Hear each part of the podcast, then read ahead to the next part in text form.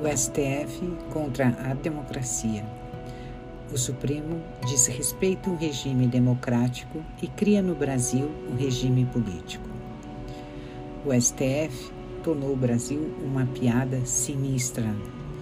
O jurista Modesto Carvalhosa critica a atuação do Supremo, diz que a Corte instituiu no país o crime político e propõe uma nova Constituição para reordenar o relacionamento entre as instituições. Revista Oeste.